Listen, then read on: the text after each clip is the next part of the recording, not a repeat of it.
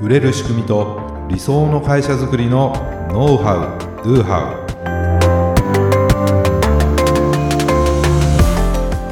ウこんにちはビズクリエイトの渡辺ですビズクリエイトの中野です。本日もよろしくお願いいたしはいよろしくおます。願いします、えー前回ですねあのメールの開封率を上げる方法その1ということではい、件名とか差出人についてねえーお話をしましたはい、今回はその2としてですねその2、はい、またメメルマガのねそのはい開封率を上げる方法ということでお話ししたいんですけども、はい今回はですねプリヘッダ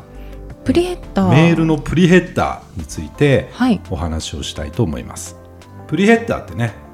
まあ、あんまり馴染みがないというか、ううんんうん聞いたことない人そうですの方ねが多いんじゃないかなと思うんですけどあんも、まり聞かないですもんはいね。今ですねこれ結構開封率を上げるためにですね重要になってきてるんですね。そうなんですね。はいへえ。じゃあプリヘッダーってねどんなものなのかっていうと、はい簡単に言うとですねメール本文の冒頭部分最初からっていうのかなうーん、はい一行目ってことですか。 1行目以降というかうーんまあ最初の辺のことをですね、まあ、プリヘッダーになると言っていいと思うんですけども、はい、これねメールクライアントメールアプリいろいろありますけれども、まあ、それによるんですけれどもまず差出人が表示されますよね。そうですね。そして件名が表示される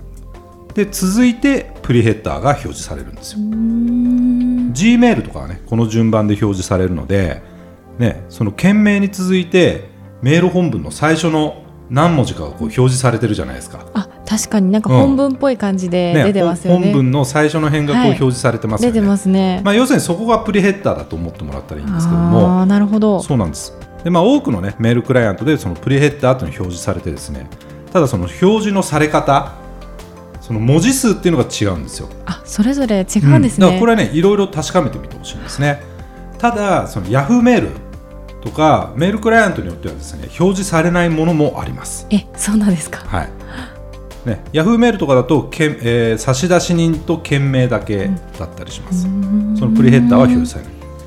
Gmail とかね、えーまあ、あと Outlook とか、あと iOS のあ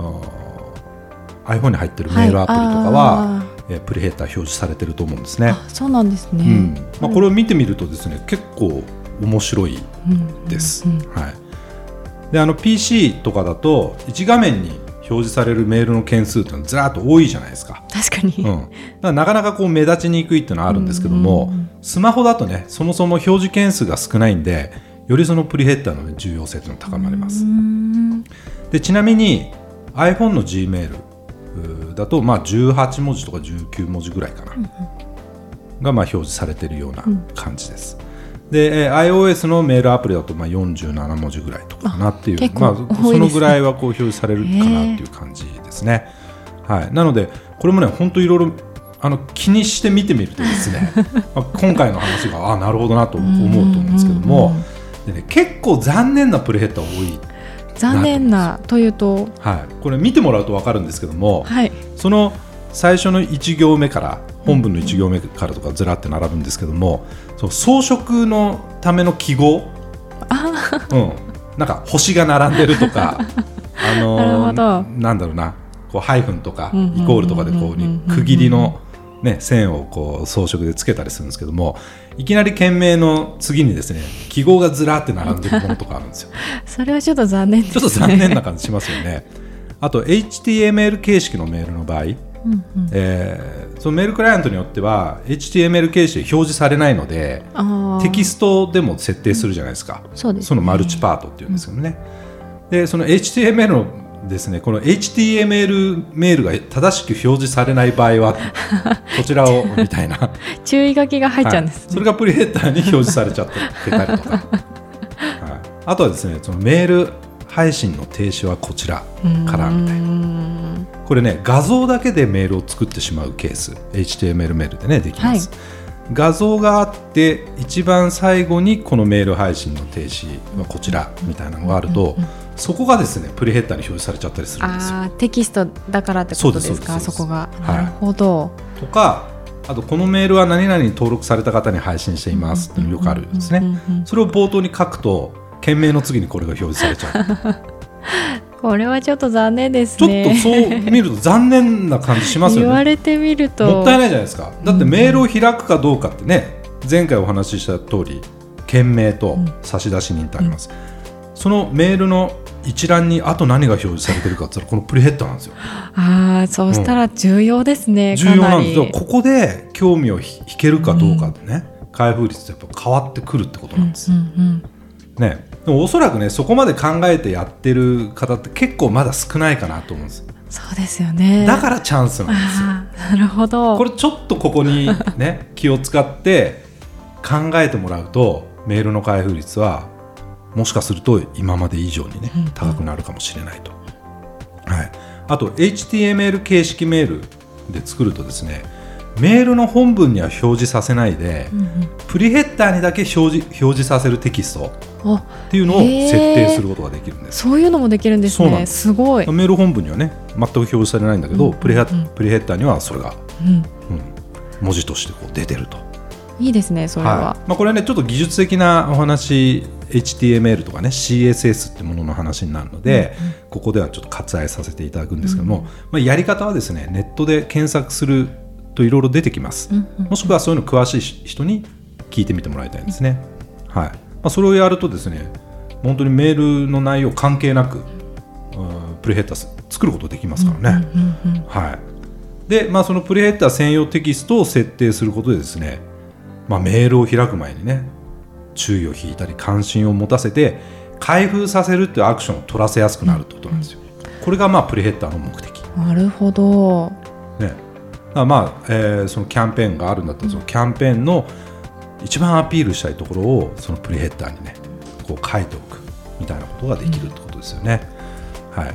で、まあ、作り方というか、まあ、件名に続いてこれ表示されますからはい。件名と、ね、セットで内容を考えるといいです。ああ、そっか横並びでこう出てくそうるですねってこと横並びだったり、まあ、縦並びだったりとかってまあありますけれども、ね、なので件名につながる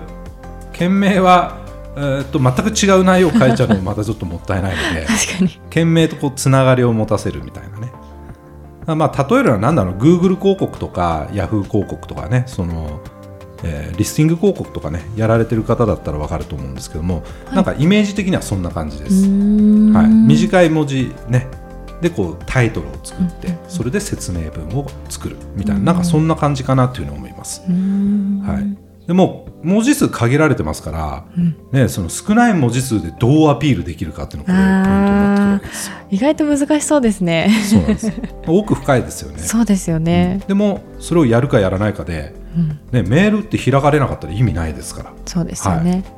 ね、1人でも2人でも多く開いてもらえるようにねするためにはやっぱやった方がいいと思うんですね、なのでプリヘッダーね表示文字数を増やすために、まあ、Gmail とかね見てもらうとよくわかるんですけども件名が長すぎちゃうと今度プリヘッダーの表示文字数っていうのは少なくなってしまう、あ、そそうですよね。うん、1行に店名表が示される文字数って限られあ限りがあるじゃないですかなるほど。バランスも大事でとすいうこね。とは件名はできればシンプルにあー短くした方がまあいいですよってことなんですなるほど。、まあ、それで短くしすぎてね意味わかんないような件名になってもあれなんですけどね確かに。はいねまあ、そういううーものです、ね、じゃあ HTML 形式であればまあいろいろできますよね、そのプリヘッダー専用の、おーテキストを設定できるとか、ね、なんですけどもテキストメールの場合だとプリヘッダーは設定できないんです、なのでメール本文の最初からプリヘッダーに表示されるようになりますあということはメール本文の冒頭部分を考える必要があるなってことなんですね。まあおそらく挨拶から入る人多いじゃないですーか。あー、多いですね。 こんにちはみたいな、はいとかね、 ナイナイさんこんにちはみたいな。まあいいんですけれども、まあもしねこのプリヘッダーっていうものを意識するんだったらちょっと工夫ししてもらえるといいかなと思いますね。挨拶に入る前に一言何かプリヘッダーにこう表示されるといううーなんとかな意図を持 って、 えー最初の一文字目からか書いてもらうみたいなね感じでやってもらうといいかなと思います。そうですね。はい。でね、あとテキスト形式のメールっていうのは開封率の測定っていうのはできないんです。はい。だから、 このプリヘッダーを、えーなんか考えたからといってね、じゃあどれだけ開封率が上がったかっていうのは、あ測ることはねできないんですけども、まあ、間違いなく今よりですね開封率は上がると思います、はいなので、まあ、今より開封させるためのね施策としては有効なんでね、まあ、やる価値はあるかなっていうふうにはね思うんです、確かに効果的ですよねきっうと、ん、いや本当にねもう何度も言うんですけどもまず皆さんのそのメールの受信と例をですね、いろいろ見てもらいたいんです。でまあ、G メールだったりとか、ほ他のね、えーまあ、アウトルックだったりとか、まあ、いろいろなそのメールクライアントで、本当、どう表示されるのかっていうのを確かめてもらいたいんですね。まあ、それで、えーテスト配信をしてみて、あこんな感じで表示されるんだなっていうのが分かるとですね、じゃあもうちょっと短めにしようとかね、えーあ大体何マチぐらいでこれ作っとくとバッチリとプリヘッダーに入るなと、あとはメールクライアントによってはあまり表示されないから本当に最初の例えば20 10, 10文字とかね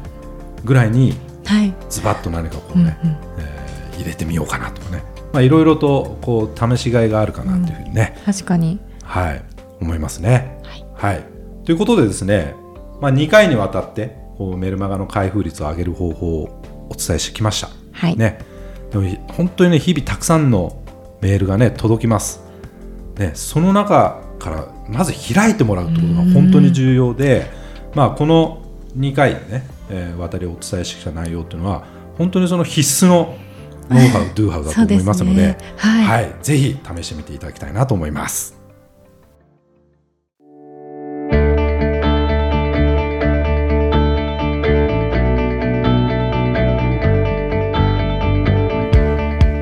はい、ありがとうございました。ありがとうございましたいやー、すごいもの見つけちゃったんですよ。え何ですかあのね、はい文章執筆 AI、イライザペンシルって言うんですけど、うんな何ですかそれはこれね、すごいんですよ。あの、なんかキーワードをはい8個8個入れることができて、はいそのキーワードを入れると自動的にうんうん文章を執筆してくれるというあ AI が AI がって いうサービスなそんでんなすね。のがあるんですかこれ本当すごくてこれあの東大のはい松尾研究室っていうところが、はいまあ、発明開発してうーん大規模言語 AI のプロフェッショナル集団集団はいイライザというですね、まあ、そういうう方々がいるんですね。ででこの文章執筆 AI とかあと文章要約 AI イラライザダイジェストと長文を入れるとどんな文章でもすぐに産行に要約してくれるって AI えすごくないですかすごいんですよでこ の、ね、文章執筆 AI って、まあ、お試しあのフリートライアルがまあできるんで、うんうんうんまあ、これ検索して皆さんやってみてもらいたいんですけども、はいまあ、ニュース記事とか、うんうんメール文とか職務経歴書ってまあ3つこうタブがあってですね、ままあ、キーワード、まあ、2個から8個まあ、あ多分8個入れた方が、えーいろいろねこうあーいっぱいうん入れた方が入れてあの、うんうん文章を作ってくれるんだと思うんですけども、うん本当に もう笑っちゃうんです けどなんかめちゃくちゃそれらしい文章になるんであすよ。そうなんですかなんかおかしいところとかもなくですかまああの意図は意図するものとは違う文章になる可能性はもちろんあるんですけれども、うんうんうんでもキーワード入れただけでよくここまでの文章を ねあのたった数秒ですよ。へーポチッとボタンを押して、まあ、はい56秒とかかな。あもう秒単位なんでですもかパッてこう文章がね出てくるんですねえーすごいいやーもう来るとこまで来たなとなんか怖いですねなんかこれこのまんま逆行にったらねなんかもうあの書かなくてよくなるんじゃないかと メルマガとあかね、ー自分えでえとかねセールスコピーとか、うんうんうん多分そういうものにこうだんだん特化されていったらですねあー売れる文章を一瞬にして作るサービスとかあー出てきそうですねなんか出てきそうじゃないですかありでえそうこれですまあ、僕ポチポチあの面白くて ですね試してるんですねでまあそんなにバチッと、ね、狙い通りのってわけではないんですけれども、うんうんでもあこれをベースに自分で肉付けしていったりとかすれば、結構その執筆にかかる時間っていうのうはんうんうん相当短縮できるかもしれないあなーっていう、確かに土台はもうできてるわけですからね、めちゃくちゃ可能性感じてです ねで、えーまあ、これ無料でとりあえず使えますと、まあ、デモンストレーション用のって書いてあるんでね、で、えー法人で利用する場合みたいなのお問い合わせくださいみたいなのあるので、まあ、実際際そういう有料で、えーそれ以外にね、えーもっといろいろできるんだと思いますおそらく、はいまあ、それ以外にもですねこうデスクワークにおける文章とかえ書籍の原稿とかあー SNS の投稿文とかって書いてあ るんでそんなのも。 4ビジネスだとねああ、そうなんですね。これちょっと問い合わせちゃおう気か なみたいにななっ。ちゃいますね。ええねえというのを見つけたこれ本当ね皆さんちょっと試してみてもらいたいなと思うんですよここれれなんて出れば、あれ、イライザペンシル、ライザペンシうル。ん、文章執筆 AI、うんうんうん。そうあともう一つが、えー文章要約 AI うんうんイライザダイジェスト、うーんね、どんな文章もですねこれ入力すると AI が産行に要約してしまうという、まあ、これは僕まだ試してないんですけども、うんうんはい、そっちもすごそう。これもすごそうですよね。そうですね。うんだからまあどんどん本当にその AI とか新しい技術がねうんこう入っていって今までこう人間じゃなかったらできなかったようなことが もうこれ大きかったっていうのもある意味怖さも感じるんですけれどもまあでもより、えーその AI にできないことというかな AI にできない部分を